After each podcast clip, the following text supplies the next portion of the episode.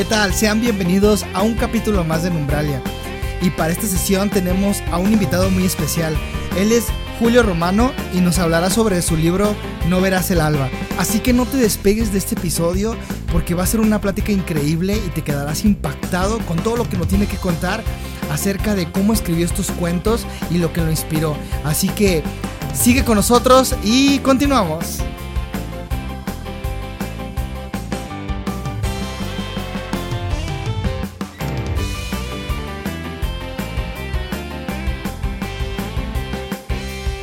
Sean bienvenidos a un capítulo más de Numbralia.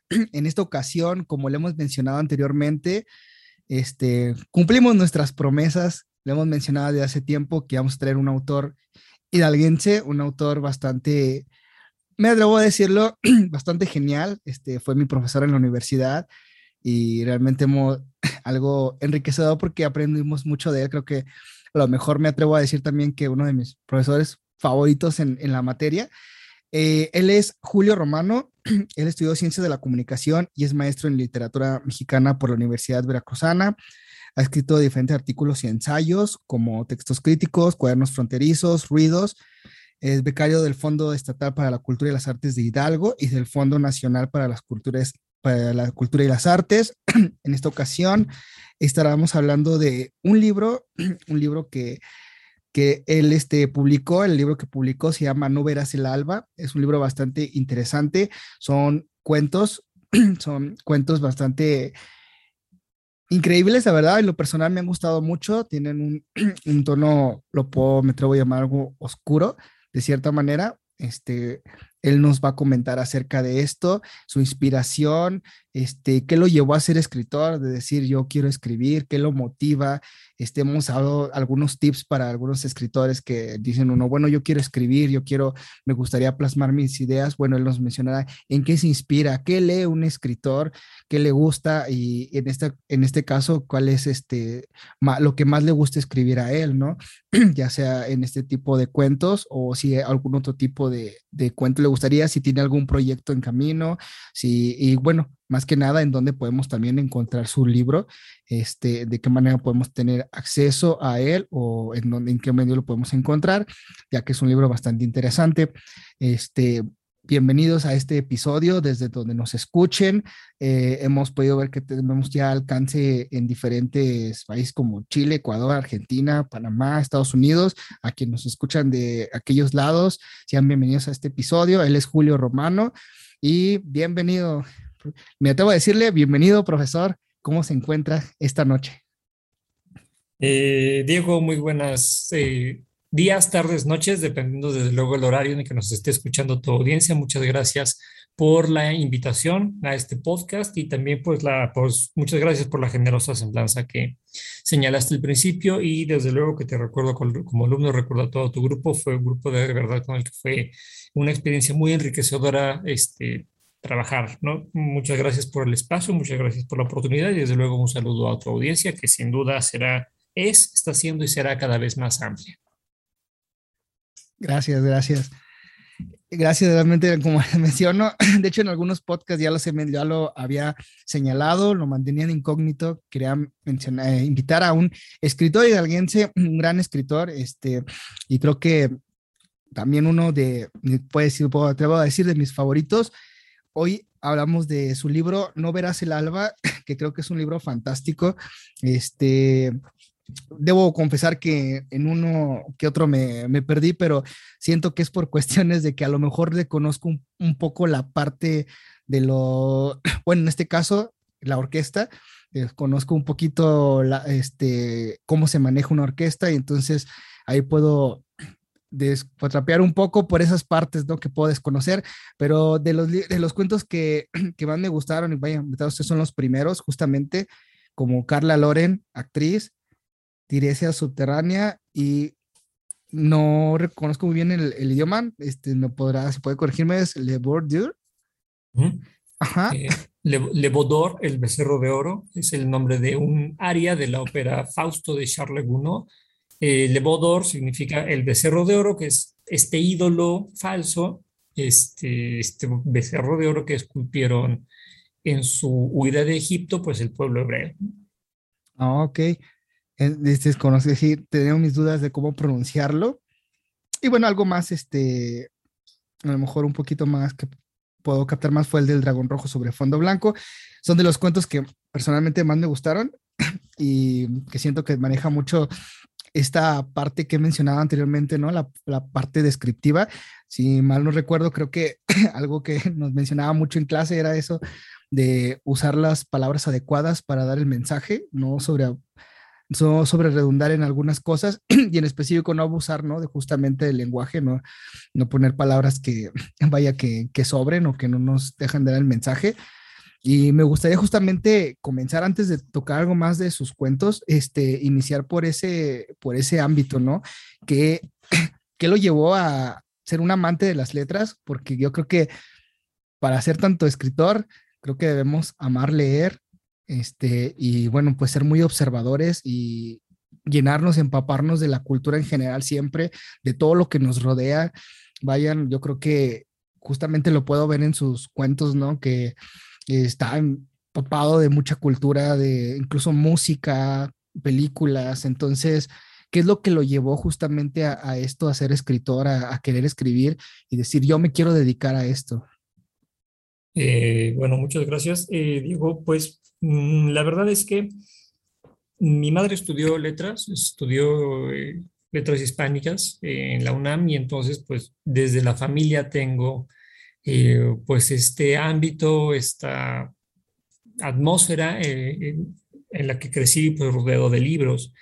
Eh, entonces, desde muy pequeño, pues, el, acercamiento, la aproximación a la lectura fue una cosa como muy natural y al estar viviendo y desarrollándome en ese ambiente, que además fue un ambiente un poquito aislado porque yo nací en la Ciudad de México, después del temblor del 85 vinimos a Pachuca Hidalgo, un par de años después tuvimos la oportunidad de eh, ir eh, vivir algunos años en Baja California Sur y entonces ese ámbito un poquito aislado del territorio y también vivimos en una zona poco habitada, eh, probablemente incidió en que mi acercamiento al entretenimiento se diera a través de los libros.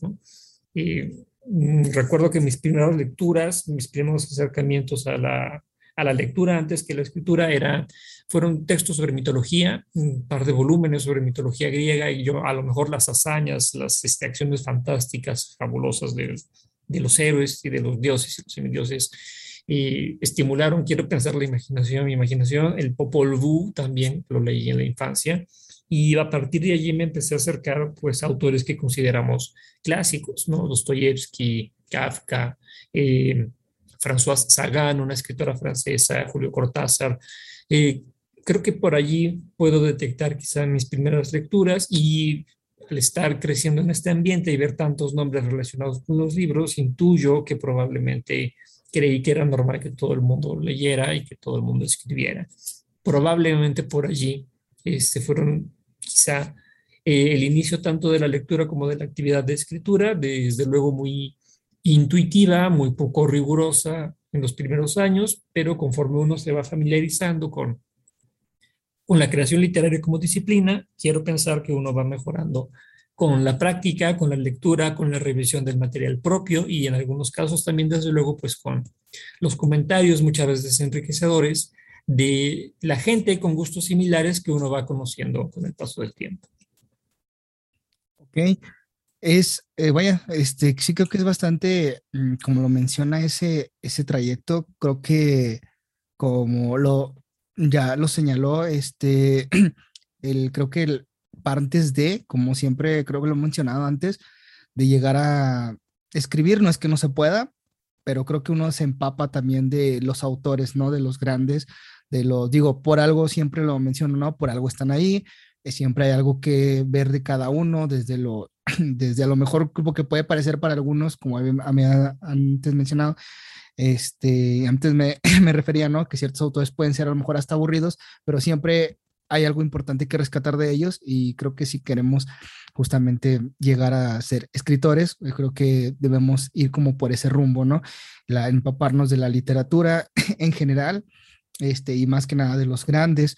Creo que eh, es bastante interesante su trayecto, el cómo ha llegado usted a Hidalgo digo, lo que nos menciona después del temblor, este, creo como me, algo que me hizo un poquito chusco es de que algo normal que todos escribían y leían.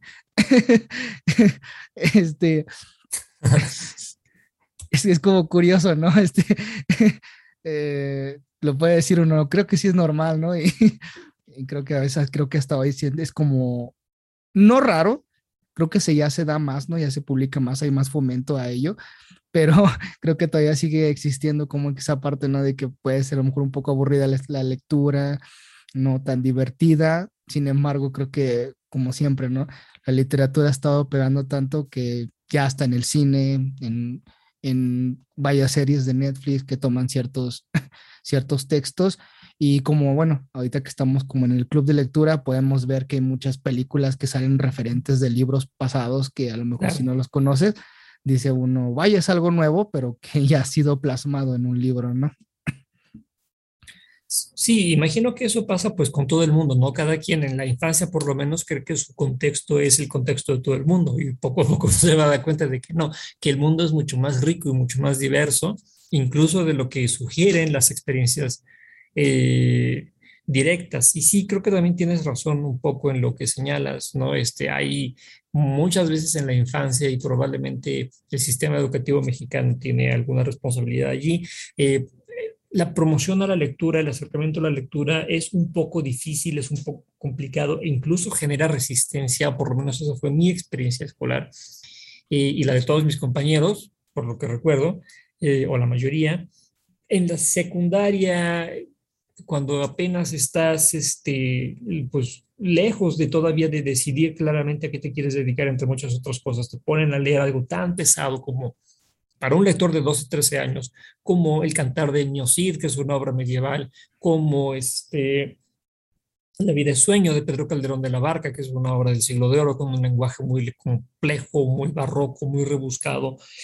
Eh, fragmentos del Quijote, no es que las obras desde luego no sean valiosas por sí mismos, sino que quizá no son las mejor elegidas para cierto tipo de lectores que apenas están en formación. Eh, al menos eso creo que es algo que ha cambiado, que se tiene que mejorar también fuera del ámbito educativo. Eh, los clubes de lectura, las agrupaciones de promoción, los círculos de lectura, las editoriales independientes y también, en algunos casos, el trabajo gubernamental institucional que se da desde en, los tres niveles de gobierno, municipal, estatal, nacional, al fomento a la pública y universitario, desde luego, al fomento a la lectura, a las ediciones. Creo que eso en efecto ha enriquecido sobre todo los ámbitos locales. Eh, ya no todo el fenómeno literario se concentra en la Ciudad de México, como ocurría por lo menos quizá hasta los 80, hasta antes de la creación del FONCA justamente. Y si uno lee, por ejemplo, este, los estudios que se han hecho sobre las historias regionales de literatura, encuentra que de repente en efecto en Baja California hay dos o tres escritores, en Durango hay dos o tres, en Yucatán cuatro o cinco y de desarrollo muy local. Estos esfuerzos, como el FONCA, como la promoción de la lectura y sobre todo ya en el siglo XXI, eh, pues la interconexión digital creo que ha permitido eh, esta serie de desarrollo mm, periférico de la producción, edición de literarias, desde luego, y también de la lectura. Y un fenómeno, un fenómeno muy notable en ese sentido creo que es pues, la llamada literatura del norte. O sea, era tan poco frecuente que escritores no centralistas destacaran que de repente un criterio geográfico que tenía desde luego muchos temas en común, además de algunos aspectos del lenguaje, que un criterio geográfico definió a un fenómeno que resultó ser inusual para el panorama literario en México. Entonces creo que sí ha cambiado en efecto el panorama y en Hidalgo mismo estamos viendo una especie de explosión o interés mm, radicalmente distinto del que había al que encontré cuando llegué por segunda vez en a Hidalgo. Después de la experiencia de Baja California regresé, regresamos la familia en el 98. Es muy, es muy, muy distinto. Entonces, una serie de jóvenes escritores nacidos principios, mediados, fines de los 80 e incluso principios de los 90 creo que están enriqueciendo mucho la, este, pues la vida literaria en Hidalgo. Y con propuestas e intereses, desde luego, muy distintos porque hay experiencias de lectura muy distintas. Claro, claro, es lo que justamente he notado mucho y había notado que algo ha tenido, bueno, en lo que ya este, me empecé a profundizar un poco más, si hay un, este, un apoyo por parte de, ¿no? De, Estado hacia escritores, ¿no? Uno podría decir, bueno, es que es difícil, a lo mejor sí, pero sí hay como que una promoción, ¿no? Y en este caso fue un ejemplo, este, vaya, es justamente usted, ¿no? El, el, el premio al Ricardo Garibay, que es este, un concurso, si no me equivoco, anual, este, está próximo este, a abrirse en, en este año que viene. Y creo que es algo interesante, ¿no? El cómo uno puede, de cierta manera, competir en esa área, ¿no? Para poder este, justamente crecer, ¿no? En, en ese. Y, y, nos gustaría realmente que nos contara, pues, su experiencia justamente en ello, ¿no? ¿Cuál fue su experiencia de decir, desde el punto de, va, voy a, voy a participar? ¿Qué, ¿Qué material contaba usted? A lo mejor ya tenían un bonche grande de cuentos que voy a la seleccionar, o si fue en un momento, cuánto tiempo se preparó, este, y más bien cómo se atrevió también, ¿no? Porque es algo a lo mejor que, bueno, en, en su caso yo llevo un, un, trayecto ya bastante grande en cuestión de literatura, escritos, y a lo mejor uno como, digamos, nuevo va a decir, híjole, pues no soy bueno, o mis cuentos simplemente siento que no pasan, ¿no? En esa área, ¿cómo fue su preparación hasta el proceso de su, de su premiación? Eh, bueno, los premios estatales de literatura, el de cuento Ricardo Garibay y el de poesía de Fren Rebolledo, eran anuales. Eh, nacieron en 2006-2007. Eh, entre sus primeros este, galardonados encontramos nombres como Diego Castillo Quintero, Ilaya Hernández, Daniel Fragoso, eh, Nancy Ávila, Juan Casas Ávila, mmm, Juan Rivera, que acaba de ganar dos premios de novela, hace, creo que el año pasado, a principios de este año, no recuerdo exactamente. Eh, en fin, fue este, una propuesta que creo que era sintomática de que algo nuevo estaba pasando en la literatura en Hidalgo. Eh, ya no eran tan pocos los escritores, ya no era tan poca incluso la gente, el círculo lector, quienes estaban interesados no solo en la lectura, sino también en la producción literaria. Y creo que aunque hay cosas que siempre ocurren, ¿no? En los, este, en todos los concursos literarios nacionales, internacionales y un poquito más quizá en los locales, a pesar de que uno pueda identificar que quizá la calidad de los textos es desigual, no voy a decir más al respecto, no voy a meter es demasiados nombres, este, pues estimula este, la competencia en el buen sentido, ¿no? Este, no en el sentido de rivalidad, sino en el sentido de crear una, y una comunidad lectora y escritora que se apoye mutuamente y que en vista de lo que hacen los demás vaya creciendo y se vaya desarrollando. ¿no? Eh, digo que los premios eran anuales porque creo que se interrumpieron, creo que la última edición fue en 2019, no han vuelto a salir, como tampoco ha vuelto a salir el PECDA, ¿no? que es el apoyo a proyectos culturales estatales, igual creo que el último PECDA que se publicó fue 2017 o 18. Entonces allí hay también desde luego una...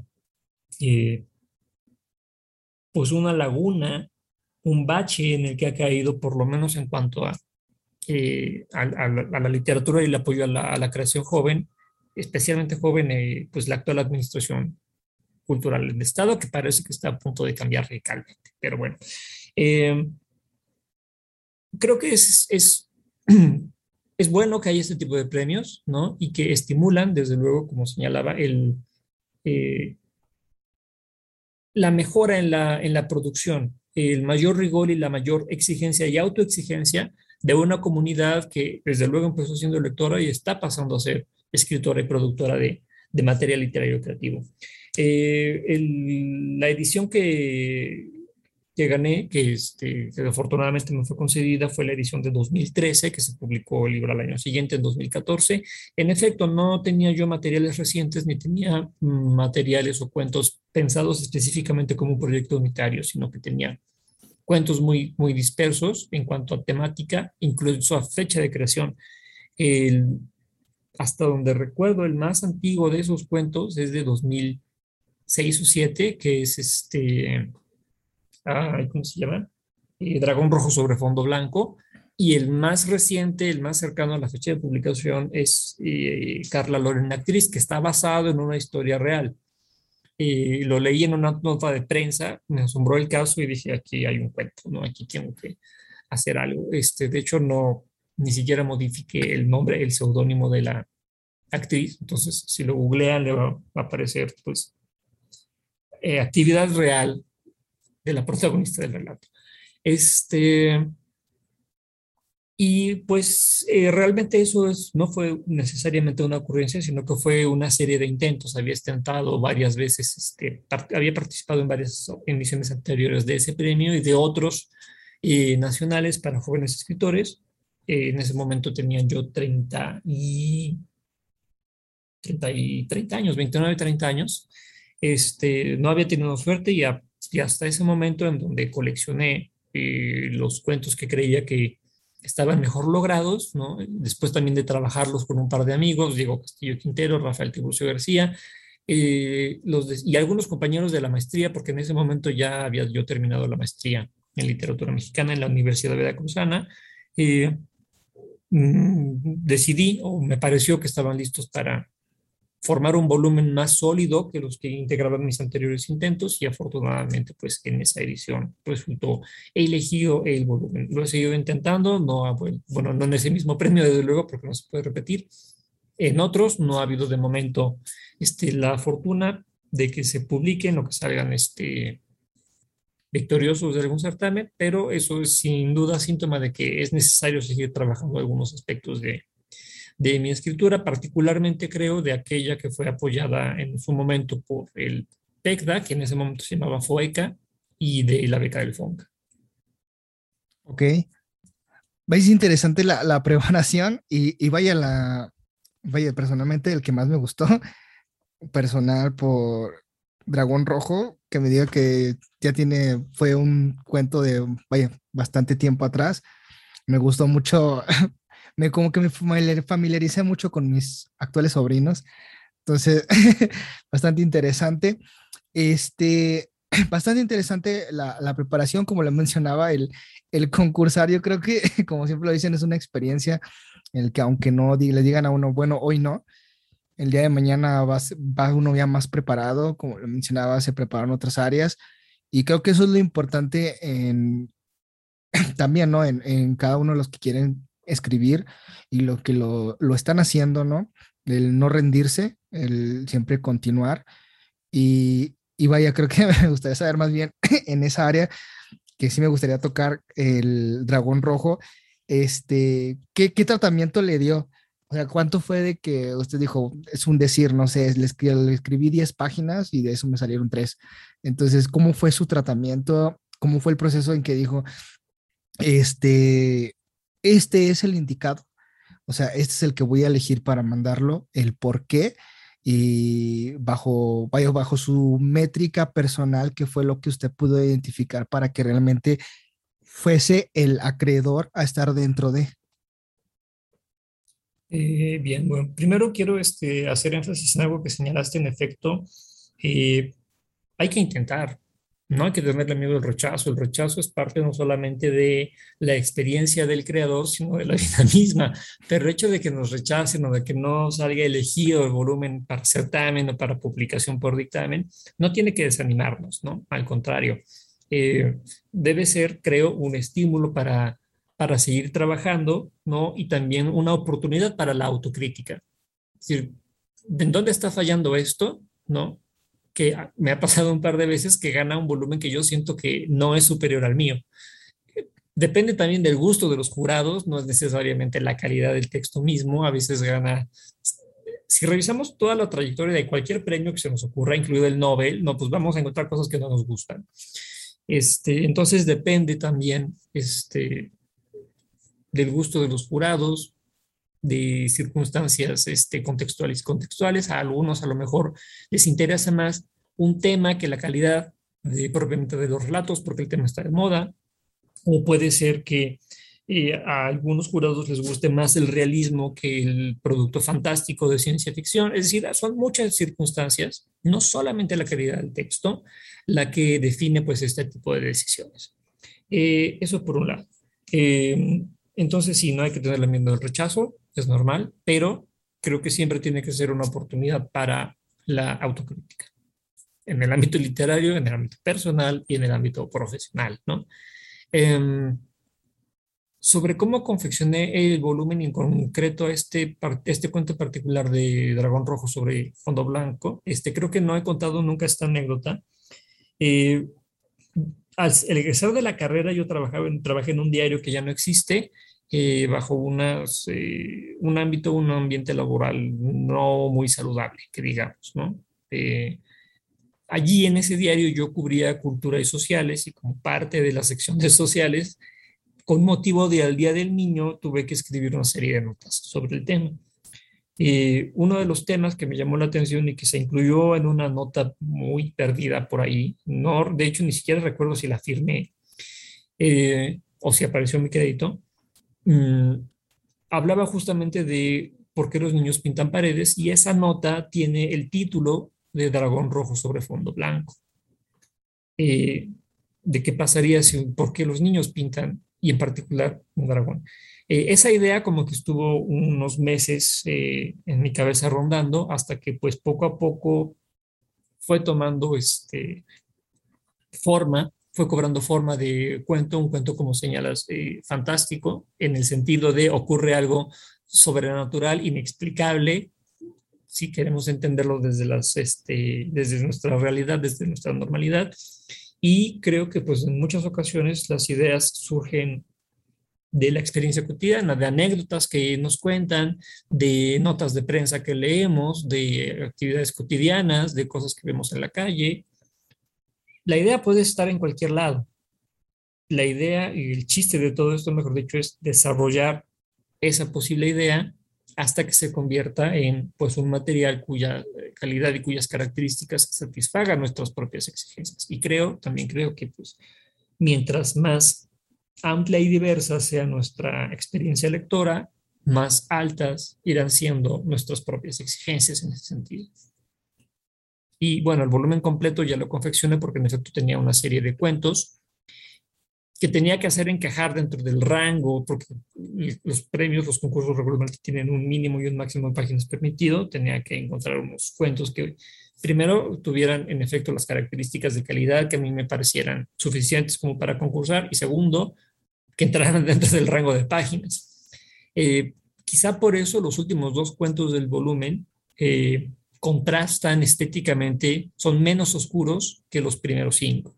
Probablemente porque ahí la cuestión de la cantidad de páginas eh, incidió un poco en el volumen, en, cómo, en, qué materiales elegir para que no se salieran del rango.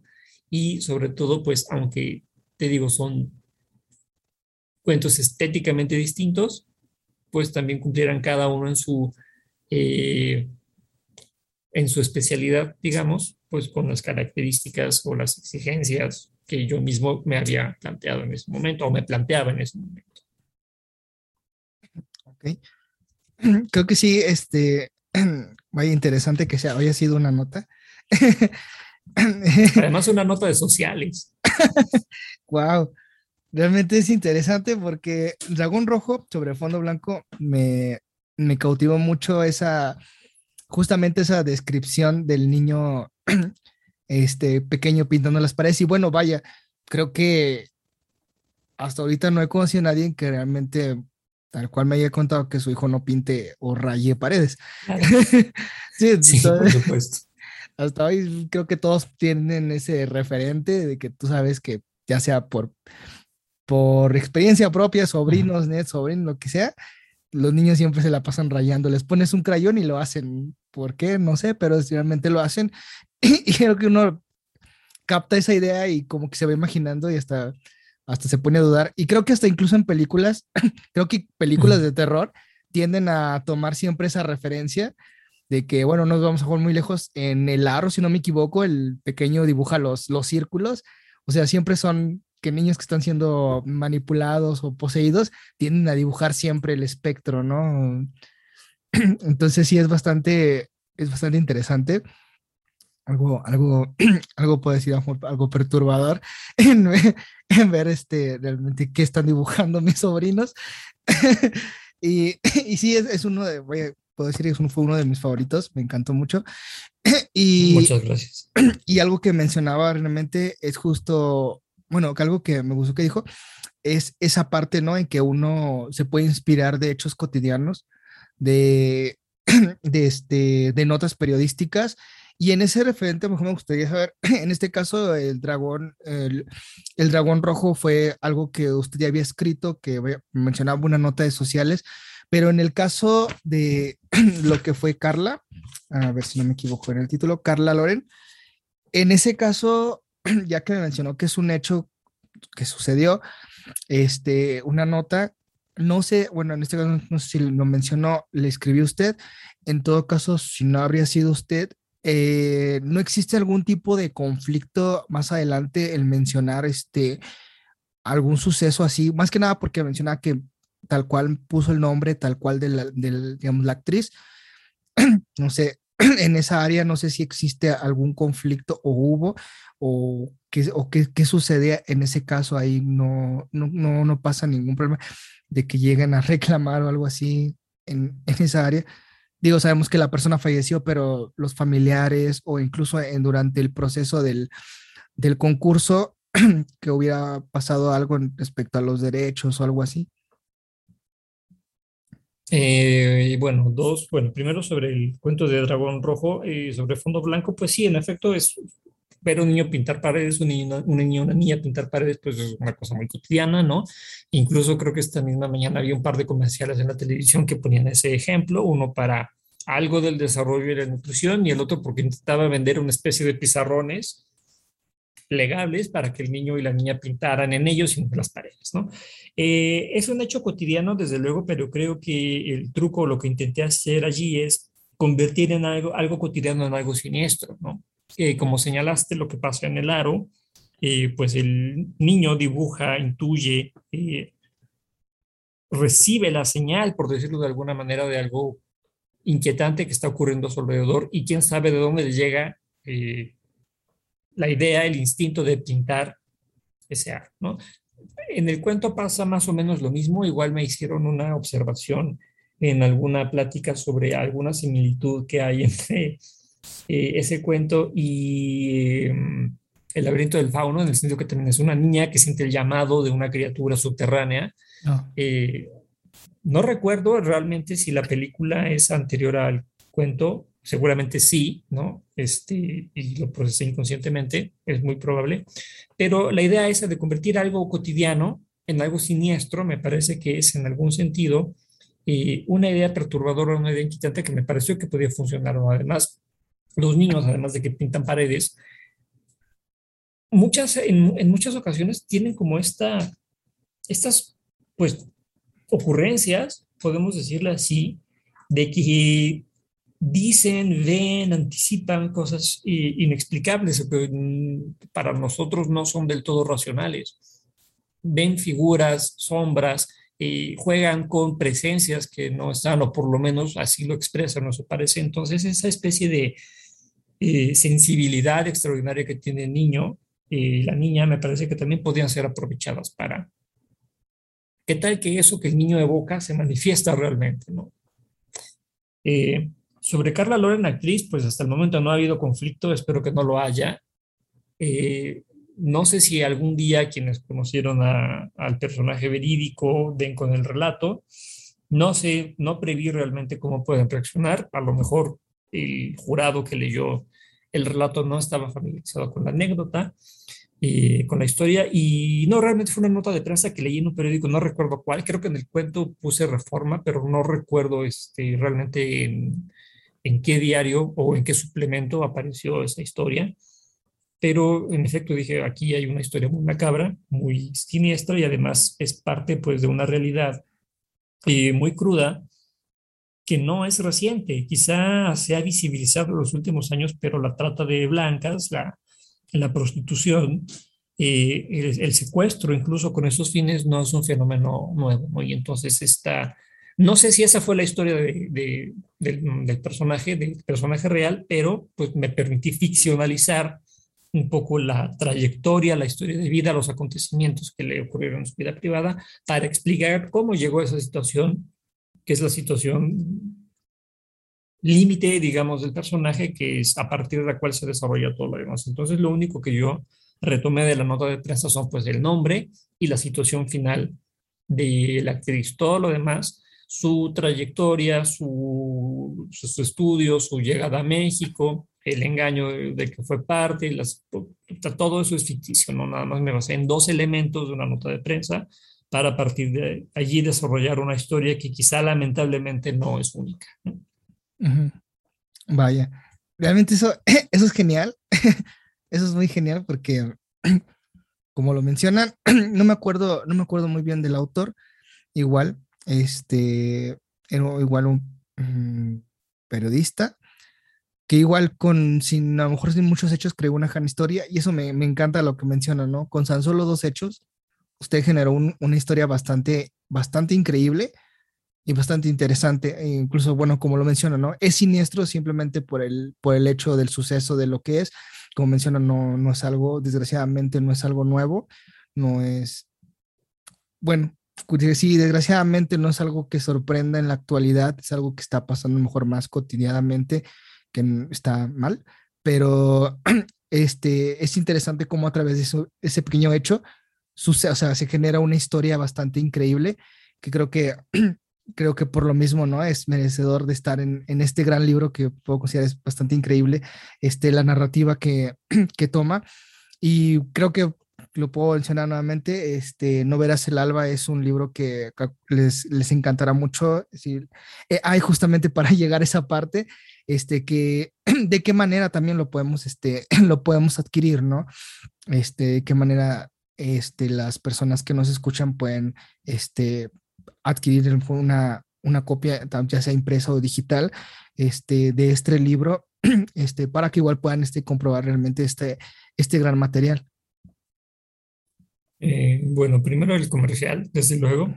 Este, hasta donde sé, el libro se puede adquirir en la librería Profética en Puebla y también que también tiene envíos nacionales.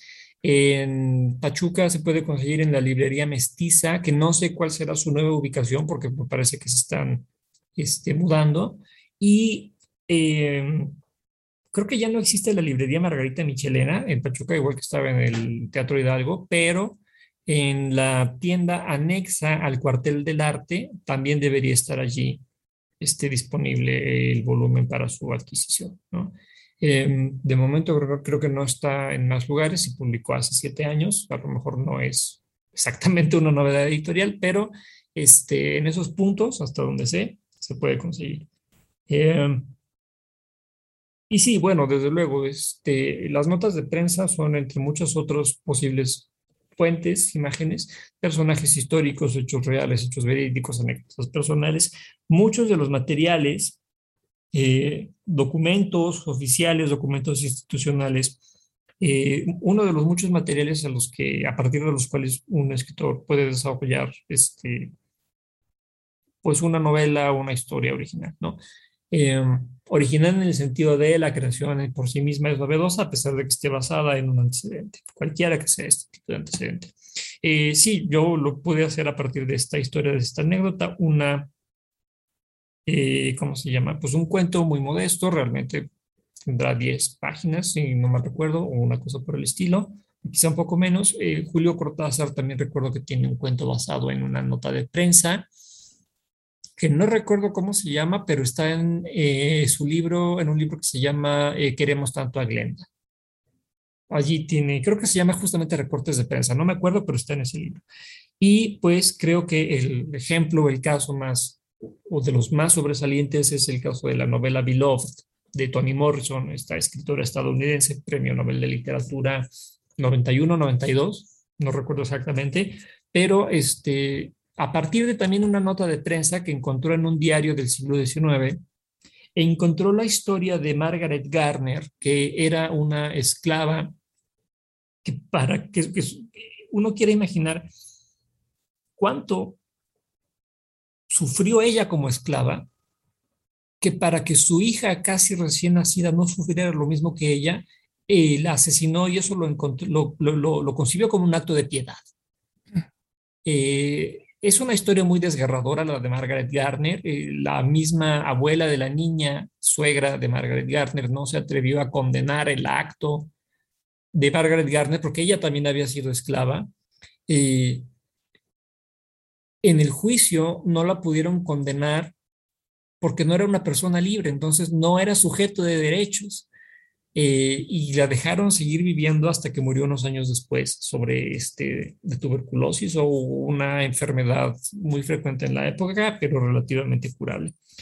Em, a partir de esa anécdota, eh, incluso en un ensayo, Toni Morrison dice que ella decidió explícitamente no investigar demasiado la vida de Margaret Garner para poder desarrollar su novela. Y esa novela Beloved es, si no la más conocida, una de las más conocidas de, de Toni Morrison y es desde luego un ejemplo magistral, sobresaliente, sobre cómo a partir de una serie de indicios se puede construir un, pues una producción, en este caso novelística, del calibre de Beloved, de Toni Morrison, eh, sobre la cual también hay una ópera, este, por cierto, no sé si hay la película, que un poco también mencionaste la relación entre literatura y cine, pero sí hay por lo menos una ópera sobre este, la historia de Margaret Garner. No recuerdo si el libreto es también de Toni Morrison o si lo hizo en colaboración con otro libretista que se basó ya pues en la novela más que en la, este, que en la historia verídica y este, judicial de, de, Margaret Garner, ¿no? Pero también, desde luego, a partir de que se publica, una ficción literaria puede tener su desarrollo en múltiples otras expresiones, ¿no? Puede haber pinturas, óperas, obras musicales, canciones, poemas sinfónicos, películas, performances, obras de teatro basadas en un producto literario o en cualquier otro producto artístico una vez que este pues se pone a la disposición de, los lectores o las audiencias.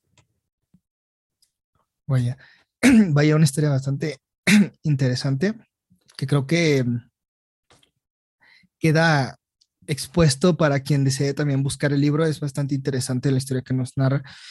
Se oye bastante fuerte, pero bastante enriquecedora. Yo creo que la literatura es algo que no nos cerramos realmente. Actualmente lo hago más por la cuestión de en el Estado, demostrar que hay talentos importantes locales, como lo mencionaba.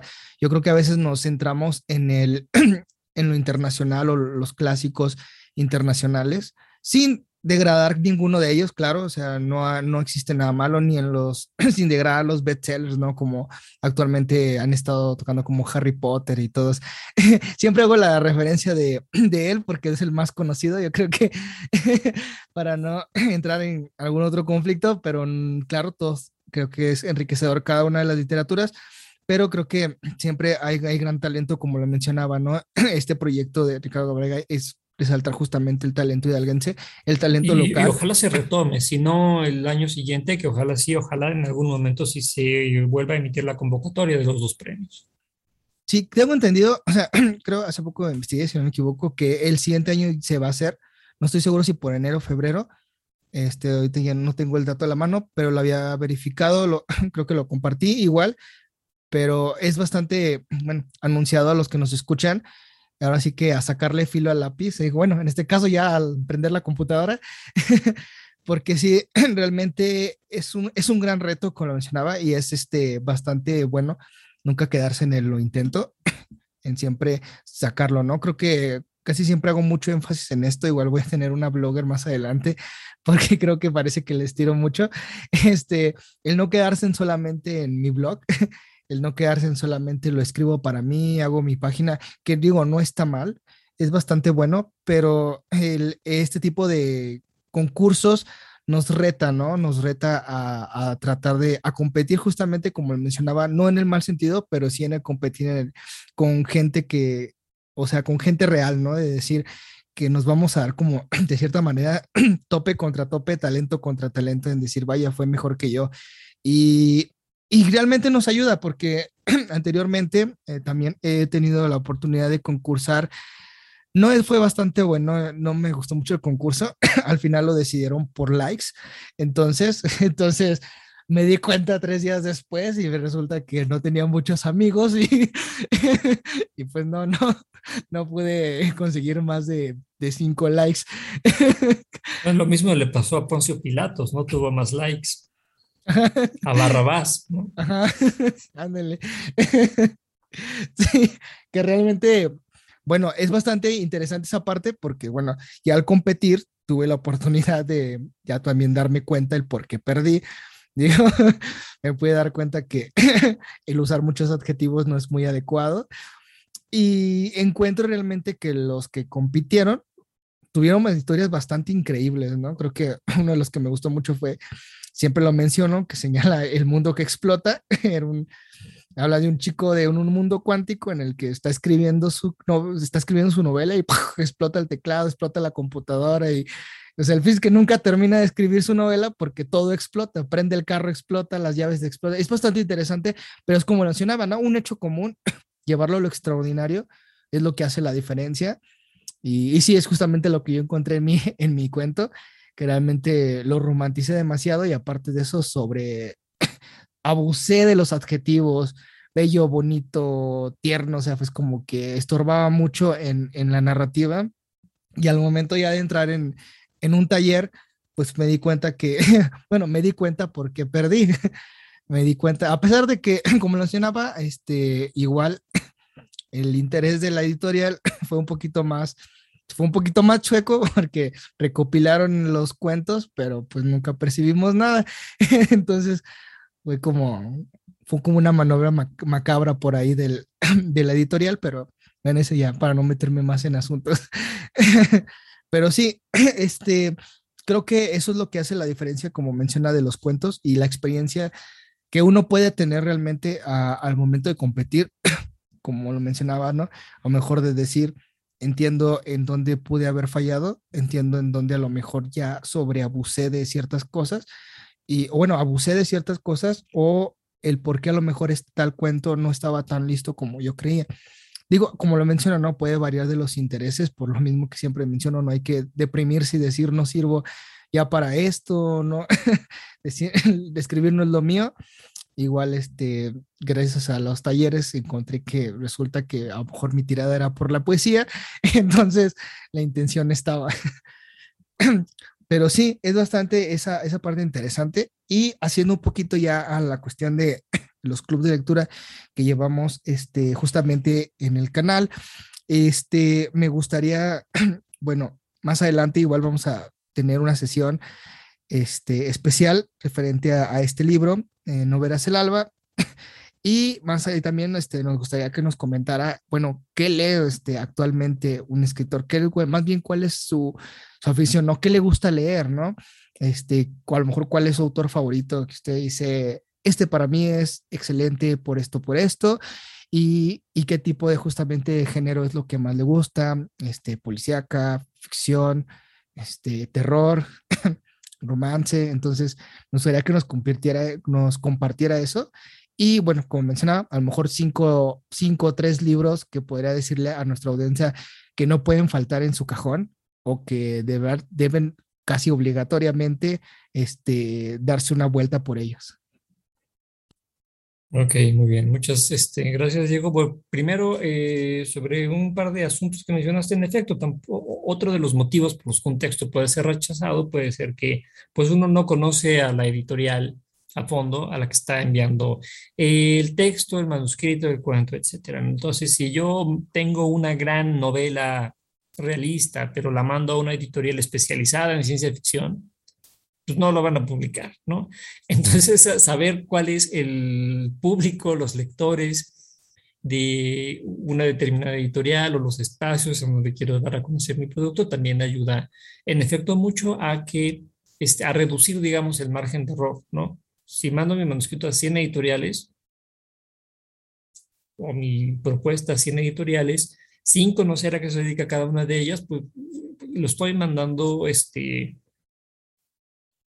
con mucho riesgo, con mucha probabilidad de que no tenga éxito en ninguna, de ellas. Si yo las conozco y reduzco mi target eh, y ya identifico cuatro o cinco editoriales eh, que pueden quizá interesarse en mi manuscrito porque mi propuesta es parecida a lo que ellos publican, entonces puede que mi intento sea un poquito más certero, ¿no? Eh, también conviene conocer este, el contexto en el que uno se, pretende desenvolver. Los adjetivos, desde luego, este, César Vallejo nos dejó en un poema que se llama Ars Poética, la inolvidable lección de adjetivo que no ayuda, mata, ¿no? Entonces sí hay que tener cautela con el uso del lenguaje, particularmente, eh, decía Julio Cortázar, en los textos breves. Mientras más breve sea el cuento o el ensayo o el poema, más cuidado hay que tener con, con, el lenguaje. Si en una novela hay 500 páginas, repetimos cinco veces una palabra, no hay problema. Si lo hacemos en una microficción, sí hay problema, ¿no? Eh, sí, creo que es algo que se puede aprender y también Anton Chekhov este escritor del realismo ruso, dramaturgo y cuentista sobre todo, también nos dejó la lección de sugerir enriquece mucho más que exponer y explicar, explicar claramente, ¿no? Chejo también lo decía a través de una imagen, decía, no me digas que es de noche, muéstrame el reflejo de la luna en el charco de la laguna. Entonces, mostrar indirectamente este funciona. Lecturas que estoy leyendo, que he leído últimamente y que leo, pues, y sobre todo cinco libros que pudiera recomendar o que sean favoritos, pues creo que eso en muchas ocasiones depende de las lecturas más recientes que uno esté haciendo. Desde luego que siempre habrá lecturas que lo marquen a uno profundamente, pero también influye un poco eh, las cosas que uno está leyendo recientemente y probablemente también ¿no? puede ocurrir que las cosas que a uno le gustan mucho en un momento, después ya no le gusten quizá tanto, ¿no? Eh, no soy un gran lector de novela policíaca, no soy un gran lector de ciencia ficción, no porque no me gusten, sino porque hay otras propuestas estéticas que este, me gustan más. Sin embargo, desde luego que una novela, un cuento de ciencia ficción, cuando los leo, de hecho, he intentado incluso escribir uno que otro. El más reciente eh, lo publicó la revista Espejo Humeante, especializada en ciencia ficción, ¿no? Y este, a la cabeza de cuyo consejo editorial está Rafael Tiburcio García. Eh, ahí tuve un, intento de ciencia ficción que afortunadamente le gustó al jurado, eh, a los dictaminadores, mejor dicho, de la, de la revista. sí, te digo, no son géneros que desprecie, simplemente no los leo tanto. Um, un poco como los bestsellers, ¿no? Joanna K. Rowling, Dan Browning, tampoco son mis favoritos, pero en efecto un mérito sin duda tienen. lecturas que pudiera recomendar, cinco lecturas que podría recomendar. Eh, a pesar de que desde luego hay una eh, tendencia a eh, revitalizar el canon latinoamericano, lo cual me parece muy saludable. No me parece que Rayuela de Julio Cortázar, eh, a pesar de los no que puede ser por algunos momentos, es una elección de escritura y es una elección de estructura. Eh, quizá los personajes eh, siguen siendo personajes muy de los 60, 70, pero este, en cuanto a técnica, en cuanto a estructura, en cuanto a lenguaje, me parece que de ahí podemos obtener grandes lecciones, lo cual no quiere decir, desde luego, que ningún otro autor o autora valga la pena, ¿no? El canon, eh, los clásicos, creo que siempre se tienen que revitalizar y desde luego que, pues, el de la literatura latinoamericana, eh, que por momentos puede parecer eh, que, que, en él hay demasiada testosterona, pues está bien, está perfecto que se vaya equilibrando la balanza a Rayuela de Julio Cortázar, eh, Marguerite Yourcenar y Boris Vian son una escritora y un escritor franceses que me parece que tendrían que ser un poco este, más leídos. Bueno, de Marguerite Yourcenar, desde luego que Memorias de Adriano, su novela más conocida, pero acercarnos a sus cuentos, acercarnos a otra novela como Opus Nigrum, eh, creo que también mm, es una lección de una eh, precisión de una investigación, de un trabajo previo a la escritura, de un trabajo de escritura eh, admirables, ¿no? Y Boris Vian, la imaginación que desata Boris Vian en sus novelas entre absurdas y surrealistas, ¿no? El Lobo Hombre, una colección de cuentos, El Schmürz, una obra de teatro, y novelas como Hierba Roja, El Arrancacorazones, eh, me parece que, que, es un autor que tiene que ser leído y rescatado. Escupiré sobre vuestras tumbas, ¿no? También una de las primeras novelas de Boris Vian. Entonces, Boris Vian, yo diría que la arranca corazones, Marguerite Yourcenar, Fuegos, una de las mejores colecciones de cuentos que he leído probablemente. Eh, Rayuela de Julio Cortázar para mantenernos un poquito en el eh, canon latinoamericano. Ah, creo que desde luego la lectura de poesía también puede enriquecernos, eh, enriquecernos eh, mucho. Yo creo que cierta sensibilidad de principios del siglo XX, eh, muy nostálgica, muy melancólica, pero también cercana a las vanguardias, es un tipo de poesía que, que podría interesarnos y llamarnos la atención. O sea, decir, no es la poesía exagerada, romántica, cursilona del romanticismo y de ciertas manifestaciones del modernismo. No es la poesía incomprensible de las eh, vanguardias más experimentales del siglo XX, pero autores como Constantinos Cavafis, como Carlos Drummond de Andrade, aunque Drummond es un poco más reciente, de Fernando Pessoa, de mediados de siglo ya también la sensibilidad y la dureza de Silvia Plath, me parece que en cuestión de poesía, este, allí tenemos algunos nombres desde luego que explorar, ¿no?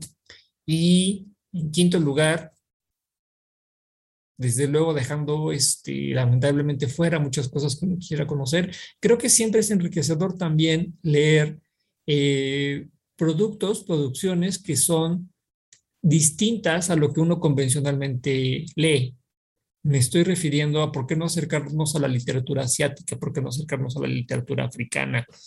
Eh, está bien conocer desde luego el canon occidental, la literatura europea, porque de allí más o menos surgieron casi todas las formas literarias con las que estamos familiarizados.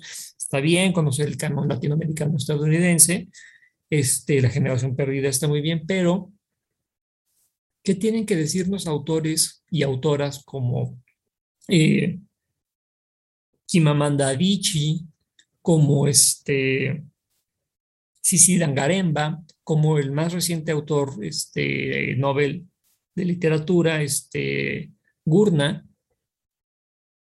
Abdul Razak Gurna, que tienen que decirnos acerca de experiencias distintas a la nuestra, ¿no? Eh,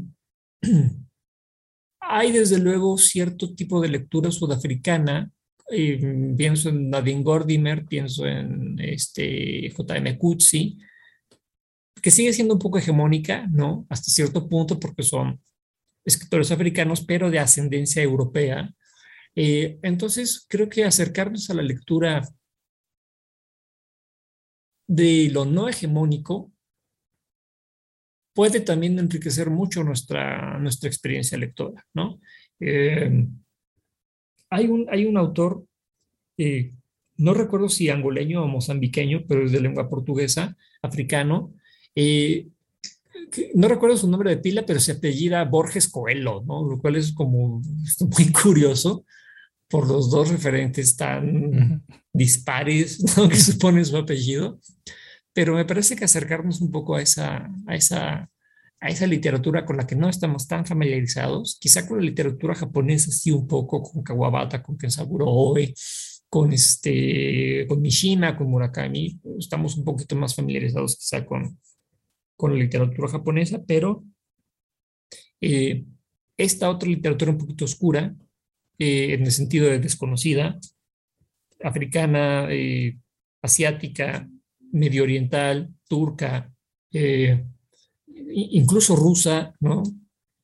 Puede enriquecer también este, y ampliar nuestros horizontes literarios, ¿no? Y pues, por supuesto, está muy en boga la escritura, eh, la escritura, pues no me gusta decir escritura femenina porque eso habla un poco de unas características textuales, pero la literatura producida por mujeres y que está siendo afortunadamente muy leída y muy rescatada y muy este, promovida y y muy comentada, ¿no? Creo que también puede mucho ampliar eh, pues la experiencia lectora de un canon occidental que, insisto, quizá tiene demasiada testosterona. Sí, claro, realmente este, el conocer los, las visiones de los demás este, escritores, te, también te abre un gran panorama y, y te ayuda mucho a crecer, ¿no? Inclusive, digo, lo veo también en parte de, si no me equivoco, bueno, el que le mencionaba que no sea Le Boudor, o sea, te ayuda incluso a ampliar tu lenguaje en ciertas áreas, ¿no? E incluso el investigar ciertas cosas, como mencionaba, este, ir poco a poco también llenándote de esa, de esa parte, que inclusive como escritor no puedes mencionar también dentro de tus cuentos, eh, en cierta manera, ¿no? es bastante este, interesante. Y como lo mencionaba, yo creo que muchos como también dejar de estigmatizar ciertas culturas, ¿no? Te ayuda también esa parte, ¿no? Digo, como lo mencionaba, ¿no? Este, Murakami es uno de los autores que ha estado mucho en boga también en esta área. Y creo que desprenderlo, desprendemos, digamos, el, el Oriente con, con lo del anime y todo lo que ya se está viviendo, o sea, te ayuda a saber que hay más allá de, de justamente eso, ¿no? De que, que, Japón no es solo anime, ¿no? Sino existe literatura dentro de ella, literatura bastante rescatable. Creo que Murakami, he tenido el acercamiento con él por Nowhere, no, Nowhere Good, este, que es la novela más conocida. Este, bueno, me gusta mucho su descripción. hay descripciones muy a lo mejor igual muy fuertes en ciertas áreas, que son bastante interesantes, ¿no? Que también hay que, son muy rescatables y que te ayudan mucho también a ver tu narrativa de cómo justamente también a lo mejor iniciar o, empezar un cuento, ¿no? O una novela. Claro, en efecto, aprender de lo que a uno le gusta, de lo que uno le interesa, siempre es este, enriquecedor y en efecto, sí, creo que de los países que podemos considerar exóticos, no, en efecto, Japón quizá es exóticos entre muchas comillas, este, creo que Japón eh, es una cultura con la que a través de distintos productos, ¿no? El cine, el anime, las caricaturas, este, el manga, estamos este, un poco más familiarizados, sobre todo quizá eh, en los últimos, que será 15, 20 años, también gracias a la explosión de la intercomunicación digital, probablemente eso permitió este, conocer más a fondo esa cultura, pero en efecto también hay cine, también hay literatura, también hay teatro, también hay pintura, ¿no? Eh, con la que quizás de momento no estamos tan familiarizados, por nombres como Haruki Murakami, pero también está Matsuo Basho, ¿no? Este poeta del siglo XVI, XVII, muy conocido por, este, por ser visto, considerado por lo menos en Occidente como el maestro de haiku. Eh, Banana Yoshimoto, una escritora japonesa que también escribió una serie de novelas que ya eran incluso conocidas en México en los 70s, 80s, ¿no? Eh, los premios Nobel, Oe, Kawabata, eh, Mishima, que a pesar de que no fue un Nobel, también ha tenido una especie de pequeño boom, la literatura china, la literatura bengalí, no la literatura coreana, que normalmente lo conocemos, eh, la, la, misma música, ¿no? El, el, K-pop, el J-pop, también son otras expresiones con las que estamos más familiarizados, quizá por su difusión mediática, pero en efecto conocer este, estas otras expresiones o la literatura de estas regiones distintas puede ampliar muchísimo eh, otras formas de entender, de hacer, de relacionarse con la literatura y en general con la con, las industrias creativas. Claro, claro, realmente ha abierto como que ese panorama a muchas, a muchas culturas realmente. Y bueno, también mencionando televisión, ¿no? Como actualmente pasa en, en la tele, ¿no? Con las novelas turcas, se están abriendo ciertos que no sé igual, son un referente. Son magníficas las novelas turcas. sí, ¿no? Y digo, y más en Facebook que están atacando con, con ciertos memes de ciertas escenas que, que está bastante interesante ver por ahí, ¿no? También cómo manejan los medios visuales. Claro, por supuesto.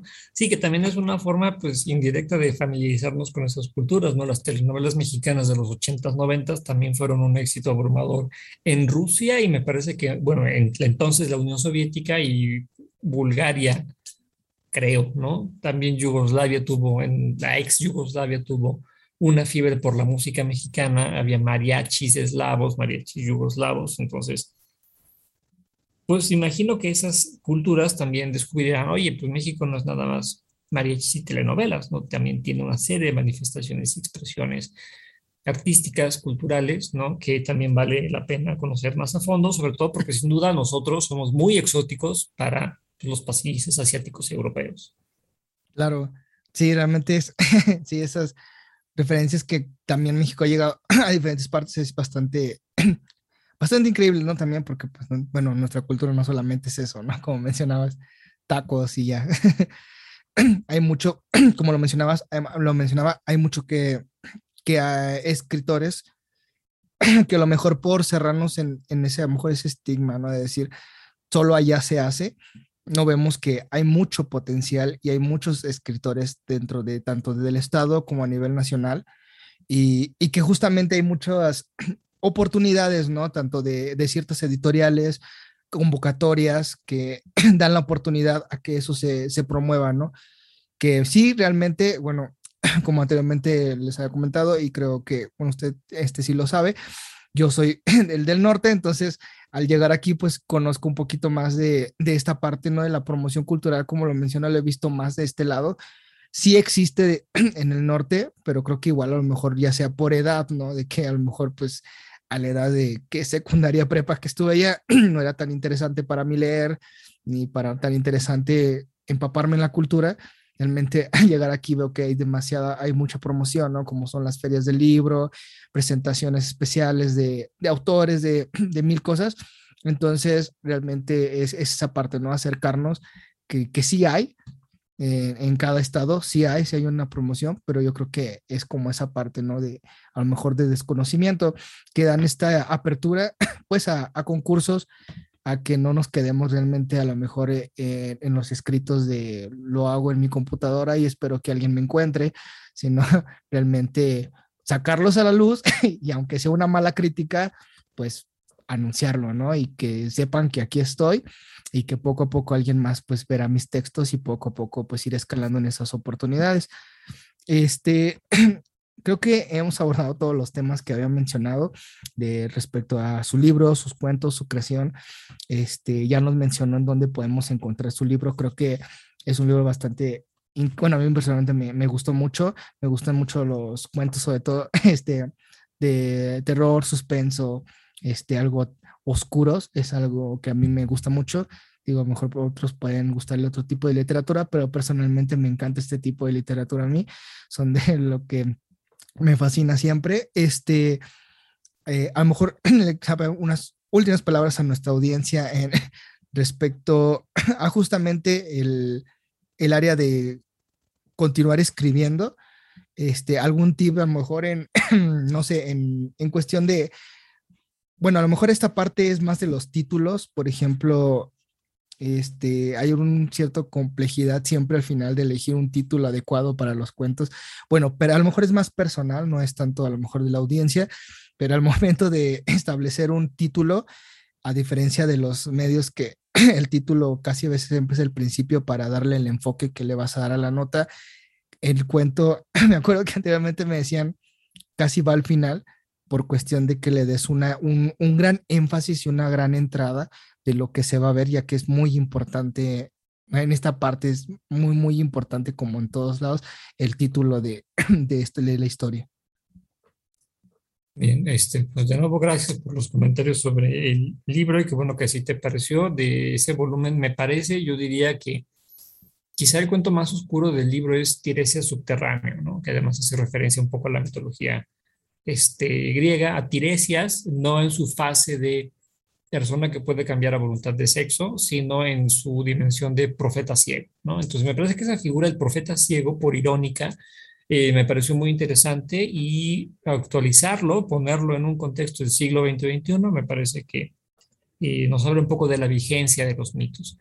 Eh, consejos de escritura, pues seguir escribiendo, seguir leyendo, en efecto, como señalas, ¿no? Este, no va a llegar un editor y te va a decir, oye, quiero publicar. No es necesario pues sí, ser exigente y autocrítico con la obra propia, no tenerle miedo a la crítica, ¿no? Pero también eh, entender críticamente a la crítica. Es decir, no todas las críticas son objetivas, no todas las críticas son bien intencionadas, y cuando digo que no todas las críticas son objetivas, puede ser, puede ocurrir que estén siendo injustos con nuestro texto, que lo estén acribillando de más, o también puede ser que lo estén elogiando además. ¿no? Entonces, con esos dos extremos de la crítica, creo que particularmente hay que tener cuidado. Creo que no somos, salvo casos excepcionales, creo que no somos tan malos como las peores críticas que recibimos. Hay quienes sí, francamente, se lo merecen. Y tampoco, y tampoco somos tan buenos como las mejores críticas que recibimos, ¿no? Entonces, también eh, intentar eh, no dejarnos llevar tan fácilmente por uno u otro extremo, creo que nos ayudará también eh, a centrarnos, ¿no? Y desde luego, pues, insisto, mientras más enriquezcamos nuestra lectura, más irá enriqueciendo nuestros estándares, nuestro panorama y poco a poco, primero, pues también seremos más exigentes con nosotros mismos y segundo, este, podemos aprender, podemos este, detectar cuáles son las estrategias de, escritura de los autores y las autoras, desde luego, que nos, gustan, que nos llaman la atención, y pues no robar, pero sí aprender lecciones, ¿no? adaptar estructuras, momentos, lenguaje, construcción de personajes, todos los elementos que nos ayudan a enriquecer nuestra propia producción. Creo que tenemos un bagaje muy amplio, ¿no? Este, que nos puede servir, digamos, de escuela informal. Desde luego que la lectura sirve, desde luego que los talleres me parece que cuando están bien llevados y bien conducidos, sirven y las opiniones de gente que tiene intereses similares a nosotros, pues también enriquecen mucho nuestra experiencia lectora y creadora. Vale, muchas gracias. Realmente que haya podido este, darnos un tiempo para estar en este espacio, para que nuestros oyentes también este, puedan crecer, eh, igual este, para motivarlos, tanto no solo a nivel estatal.